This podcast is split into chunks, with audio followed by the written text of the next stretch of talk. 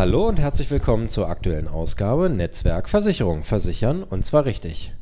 Heute habe ich endlich mal wieder einen Gast im Podcast und das ist mein ehemaliger Chef Patrick Mergans. Hi Patrick. Hallo Tim, grüß dich. Mein ehemaliger Chef bedeutet, deine Vergangenheit liegt doch bei der Allianz, aber was machst du jetzt? Ich bin jetzt Immobilienmakler und äh, mit meiner Firma machen wir auch Bewertung und Finanzierung von Objekten.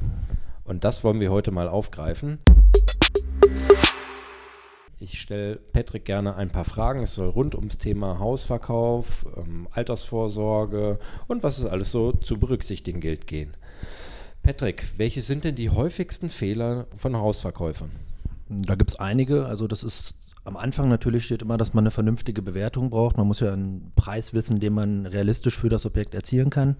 Ähm, dann in der Vermarktung sind es dann häufig tatsächlich äh, Formfehler, dass man zum Beispiel keinen Energieausweis hat oder Unterlagen unvollständig sind. Und ja, viele unterschätzen halt auch auf den Aufwand, den so eine Vermarktung dann am Ende mit sich bringt. Aktuell scheinen die Immobilienpreise ja ziemlich hoch zu sein. Ist es denn sinnvoll, gerade jetzt ein Haus zu kaufen? Das kommt immer auf mehrere Faktoren an. Zum einen will ich das Haus selbst benutzen, also als Selbstnutzer für mich äh, kaufen oder ähm, möchte ich als Kapitalanleger ein bisschen Geld anlegen und da eine Rendite erzielen. Dafür ist halt, äh, muss man halt gucken, wir haben derzeit ja sehr geringe Zinsen. Wenn man zum Beispiel sagt, aktuell, ich kaufe ein Haus für 250.000 Euro und ich habe Zinsen von 1,5 Prozent, dann habe ich in, auf 25 Jahre gesehen eine Rate von 1.000 Euro. Wenn die Zinsen jetzt auf 3.000, äh, auf 3 Prozent steigen würden, dann hätte ich bei einer Rate von 1.000 Euro, könnte ich mir nur 200.000 Euro fürs Haus leisten es kostet wirklich das Gleiche, ob ich jetzt ein Haus kaufe für 250.000 oder nehmen wir mal an, in fünf bis zehn Jahren haben sich die Konditionen dementsprechend verdoppelt, dann nur 200.000? Genau, das ist das in dem Rechenbeispiel kann man das ganz gut sehen. Ähm, das nennen wir so ein bisschen die Zinswaage. Also steigen die Zinsen, fallen die Preise und umgekehrt. Okay, habe ich verstanden. Wann lohnt sich denn eine Immobilie als Renditeobjekt, zum Beispiel als Ergänzung zur eigenen Altersvorsorge. Das ist das, was mir relativ häufig noch über den Weg läuft. Ja, auch hier gibt es natürlich Unterschiede. Wichtig ist zum einen, äh, man muss gucken, wie wird das Objekt finanziert. Also habe ich Eigenmittel, wo ich sage, ich kann komplett äh, das Objekt jetzt kaufen mit dem Geld, was ich da habe. Als Beispiel für dich jetzt eine auslaufende Lebensversicherung. Ja. Ähm, oder ist es eher so, dass ich ein junger Mensch bin und sage, anstatt jetzt 200 Euro in meine Altersvorsorge kapitalgebunden zu legen, äh, finanziere ich damit eine Wohnung, die ich vermiete. Ähm, da muss man so ein bisschen gucken. Da gibt es halt auch ganz viele Beispiele. Man muss mal schauen, was habe ich aktuell an Zinsen. Ich denke, das ist realistisch, dass man da so 1,5 Prozent hat. Dann wollen die Banken meistens 3 Prozent Tilgung haben. Und ich habe hier mal so ein Beispiel, wenn man 70.000 Euro für eine Wohnung bezahlt mit 70 Quadratmetern, was ja hier bei uns im ländlichen Raum noch möglich ist. Ja. Dann hätte man in dem Bereich ungefähr eine Rate im Monat von 362 Euro. Wenn man jetzt nochmal so grob schätzt, dass man 100 Euro Nebenkosten noch hat, die man nicht umlegen kann, müsste man also eine Miete von ungefähr 362 Euro erzielen. Ähm, das wäre hier bei uns in der Region tatsächlich ab einem Quadratmeter Kaltmietpreis von 5,18 Euro. Das ist schon noch realistisch und dann hätte man nicht mal großartig selber was Geld reingesteckt. Was man natürlich nicht vergessen darf, sind, dass da auch noch Abschreibungen, Steuern und ähnliches mit drin sind, aber das wäre jetzt zu tiefgreifend. Also 5,18 Euro klingt zumindest realistisch. Also ich glaube, wir bewegen uns hier rund um 5, 6, 7 Euro je nach, je nach Objekt. Genau. Das, die Zinsen beziehen sich ja vor allem dann auf die Langläufer. Habt ihr denn jetzt aktuell mehr junge Leute, die Häuser kaufen oder mehr alte? Oder hat sich da irgendwas äh, dadurch verändert? Also es ist tatsächlich so, dass wir ähm, das auffällt, dass es nicht mehr die Älteren sind, die sagen, ich habe jetzt Kapital und möchte das in eine Wohnung investieren, sondern dass es tatsächlich die Jüngeren sind, die sagen, wie kann ich denn noch eine Altersvorsorge zusätzlich neben meiner bestehenden Altersvorsorge machen, ähm, die mich im Idealfall kein Eigenkapital kostet. Und das ist schon eher was, sag ich mal so, Altersgruppe 25 bis 35 oder 40. Jetzt sollte das Ganze ja ein bisschen fairer werden. Also ich komme auf die Maklercottage zu sprechen. Die ja. ähm, normalerweise heißt es immer, wer die Musik bezahlt, äh, wer die Musik bestellt, bezahlt sie auch, äh, außer im Immobiliensektor. Hat sich denn durch die Neuaufteilung der Cottage Hälfte Hälfte Käufer Verkäufer was verändert? Also es hat sich im Prinzip äh, was verändert, ja. Und zwar jeder zahlt jetzt die Hälfte. Das ist schon mal, was sich verändert hat. Ähm, vorher war es ja in der Regel so, dass der Käufer alles bezahlt hat. Da waren wir bei 5% plus Steuer. Das waren in der Regel 5,95% Cottage hier bei uns in der Region. Ähm, heute ist es tatsächlich so, dass eigentlich eine Teilung ja 2,5 für jeden gewesen wäre. Es hat sich aber herausgestellt, dass der Markt äh, die Gunst genutzt hat und hat gesagt, wir machen statt 2,5 für jeden, machen wir 3 für jeden plus Steuer. Das macht ja auch Sinn. Ja. Richtig, genau. Also wir sind jetzt äh, nicht mehr bei 5,95, wenn man es gesamt sieht, sondern eher bei 7,14 Prozent. Es hat sich also so gesehen nicht positiv für die Verbraucher ausgewirkt. Und man muss auch ganz ehrlich sagen, das Geld, was der Verkäufer heute bezahlen muss, soll, wird auch einfach auf den Kaufpreis aufgeschlagen. Okay, das spiegelt ziemlich genau das wieder, worauf ich hinaus wollte. Das wirkt nämlich so, dass das einfach nur umgelegt wurde. Gefühlt ist es ja so, dass bei uns im ländlichen Raum die meisten Häuser verkauft werden, weil ältere Leute versterben oder ins Pflegeheim gehen und die Kinder das nicht übernehmen wollen. Täuscht der Eindruck oder ist das bei euch auch genauso? Nee, das ist also durchaus wirklich so. Ähm, wir merken hier im ländlichen Raum halt, dass viele ähm, nach der Schule vielleicht noch eine Ausbildung machen, aber dann teilweise auch nicht keinen Job hier wirklich finden. Und ähm, das ist halt dann auch so, dass früher wurden Häuser im Prinzip an die nächste Generation weitergegeben, vererbt. Und das passiert halt heute nicht. Also wir haben halt auch einen gewissen Leerstand hier.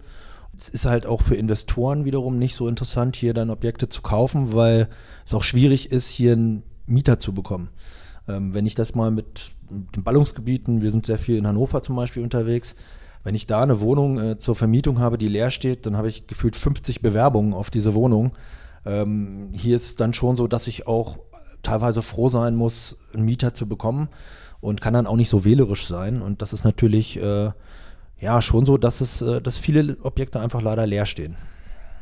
Und merkt ihr eine Veränderung durch ähm, die aktuelle Zeit, Thema Homeoffice, ähm, andere Anforderungen an Wohnungen oder ähnliches, finden andere Umbaumaßnahmen oder hat, hat sich dadurch der Verkauf irgendwo geändert oder merkt man das noch gar nicht? Auch da wieder Unterschied. Also man merkt eine, ich würde es noch keine Landflucht nennen, aber früher hat man die Stadtflucht, alle wollten sie in die Stadt. Heute ist es tatsächlich so, dass wir doch sehr viele Anfragen haben von, von, von Bewohnern einer Wohnung, die sagen, Mensch, ich würde lieber in, in, in, die Peripherie ziehen, also so rundrum in den Speckgürtel, wie wir es früher mal genannt haben. Und dann halt vielleicht lieber ein kleines Reihenhaus mit ein bisschen Garten, weil die halt während Lockdowns oder ähnlichem gemerkt haben, das ist nicht schön, wenn du da in einer 70 Quadratmeter Wohnung mit vier Personen sitzt und äh, keinen Balkon und nichts hast und nicht raus kannst. Da fällt dir die Decke auf den Kopf, das ist so. Ja, also muss ich halt auch sagen, weil ein Kumpel von mir, Björn, ähm, herzliche Grüße an der Stelle nach Buxtehude, arbeitet für ein Hamburger Unternehmen und hatte mir erzählt, dass er nach ein paar Monaten gefühlt das erste Mal im Büro war.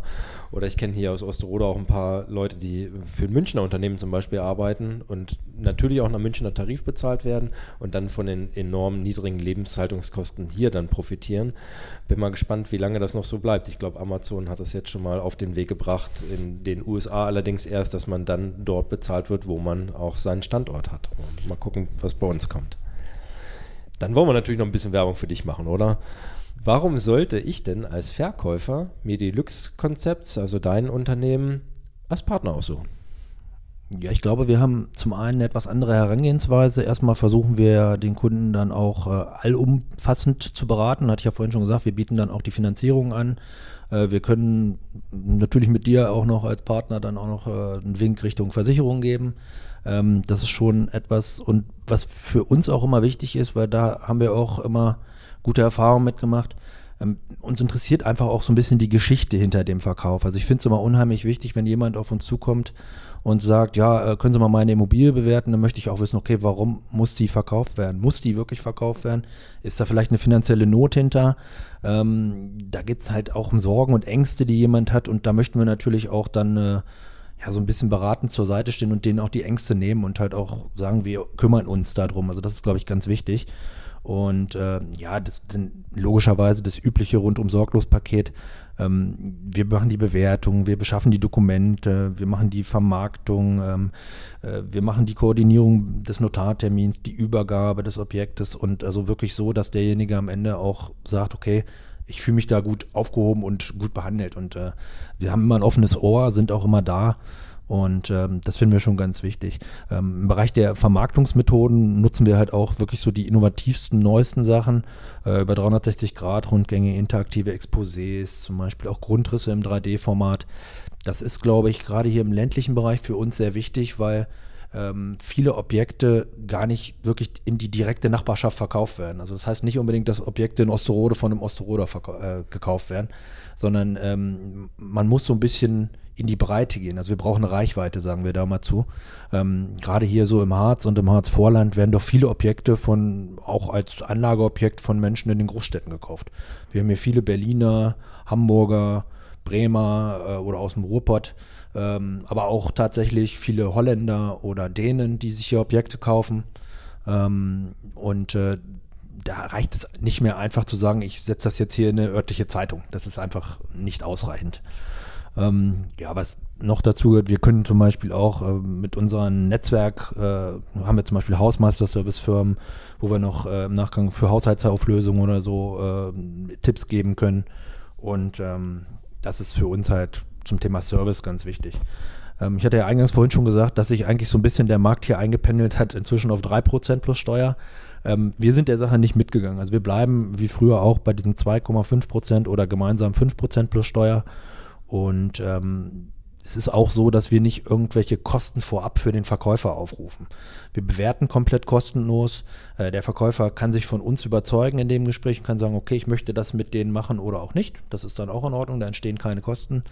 Ähm, und generell ist es so, dass Kosten bzw. die Cottage wird dann fällig, wenn das Objekt verkauft wird. Das heißt, wenn wir beim Notar waren und sollten wir jetzt mal aus irgendeinem Grund, das passiert natürlich auch mal, vielleicht ein Objekt nicht veräußern, weil irgendwelche Umstände äh, dazu führen, dass es dann doch nicht verkauft wird, ähm, erheben wir aber keine Rechnung. Das ist in unserem Geschäftsmodell also mit, mit inbegriffen, dass wir sagen, okay, wenn ein Objekt dann mal nicht verkauft wird und wir dann dementsprechend aber schon bestimmte äh, Vorlage gegangen sind, Vorkasse bei bestimmten Dingen, sei es jetzt Dokumentenbeschaffung oder Energieausweis, äh, dann stellen wir da keine Rechnung. Dann ist das so, dann hoffen wir, dass der Service dem Kunden trotzdem gefallen hat, er dann dementsprechend vielleicht eine Empfehlung abgibt und sagt, das war gut mit denen, hat bei uns jetzt leider nicht geklappt und äh, wir dadurch dann halt einen anderen Kunden ähm, als neuen Kunden für uns gewinnen können.